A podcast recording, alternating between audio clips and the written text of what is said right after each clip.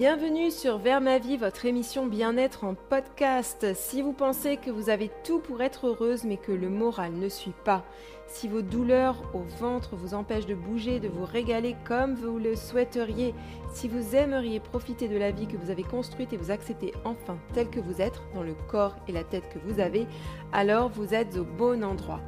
Je m'appelle Alice, je suis coach bien-être certifié et je peux vous aider à donner du sens à votre vie, à vous libérer de vos maux et à briller dès aujourd'hui.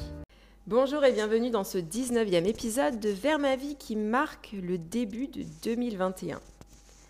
Puisque c'est mon podcast et que j'ai fait le choix d'y être entièrement transparente, je ne vous dirai pas bonne année, comme le veut la coutume.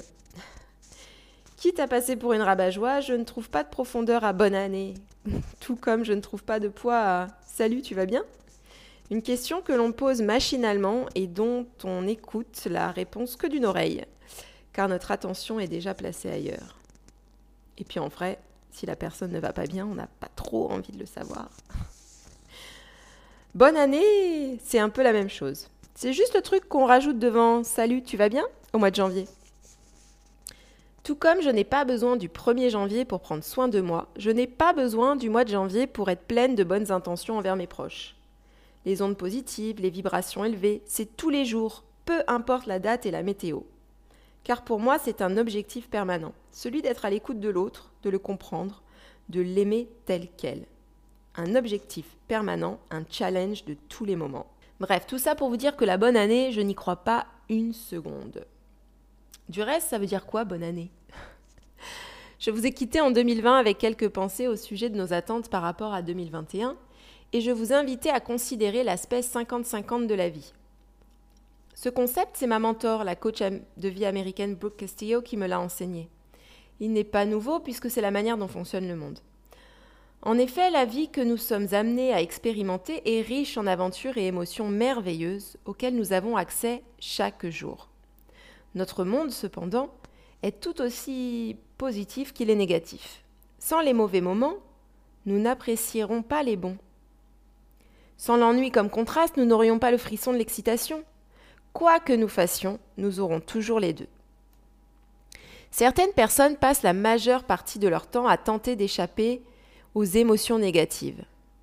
Ils estiment que nous devrions nous sentir joyeux tout le temps. Or, non seulement cette quête perpétuelle les fatigue et les déçoit, mais en plus elle entraîne une part supplémentaire d'émotions négatives.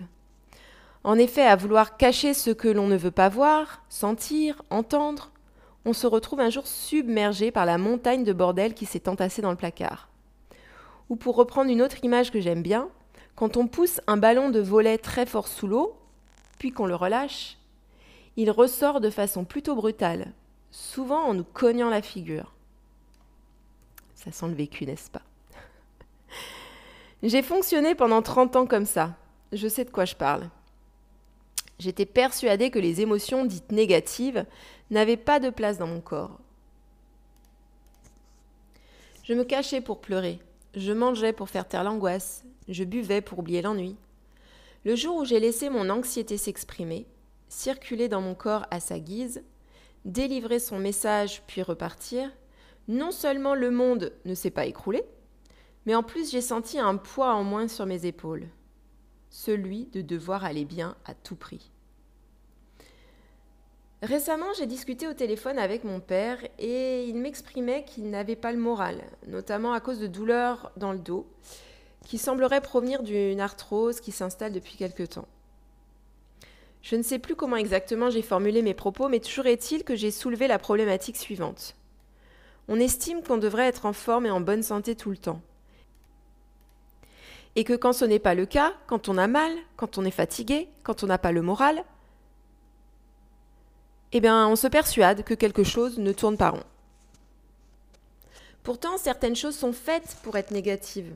Je ne crois pas que les maladies ont été conçues pour nous procurer du bien-être. Seulement, quand on ajoute une couche de je ne vais pas ressentir cette douleur, on ajoute de la souffrance par-dessus. Et à ce sujet, je vous renvoie à l'épisode 13 de Vers ma vie. Les émotions négatives font tout simplement partie de l'expérience humaine, qu'on le veuille ou non. Les relations, la parentalité, la santé, le boulot sont des choses merveilleuses qui implique à la fois des émotions positives et négatives. Et quoi que nous fassions, nous aurons toujours les deux. Alors maintenant que l'on sait tout ça, on en fait quoi? Vous avez le droit de faire comme mon fils, de vous cacher derrière un meuble et de crier Non, je veux pas en sanglotant quand vous refusez une réalité. Ou vous pouvez accueillir l'expérience et les émotions qui vont avec et vous questionner sur ce que vous allez en faire. Y a-t-il quelque chose à apprendre ici? Comment je peux avancer avec tous ces éléments? Chaque instant est une opportunité de grandir si on se donne la peine de s'arrêter et de se poser les bonnes questions. Merci pour votre écoute. À bientôt.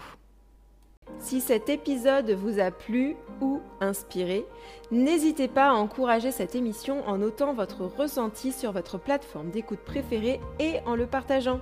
J'espère aussi vous retrouver sur les réseaux sociaux, at avec Lily tout attaché, ainsi que sur mon site internet auvertaveclily.fr. Vous pourrez découvrir les solutions que je vous propose pour vous épanouir pleinement dans votre vie et avancer sereinement sans souffrance. À bientôt!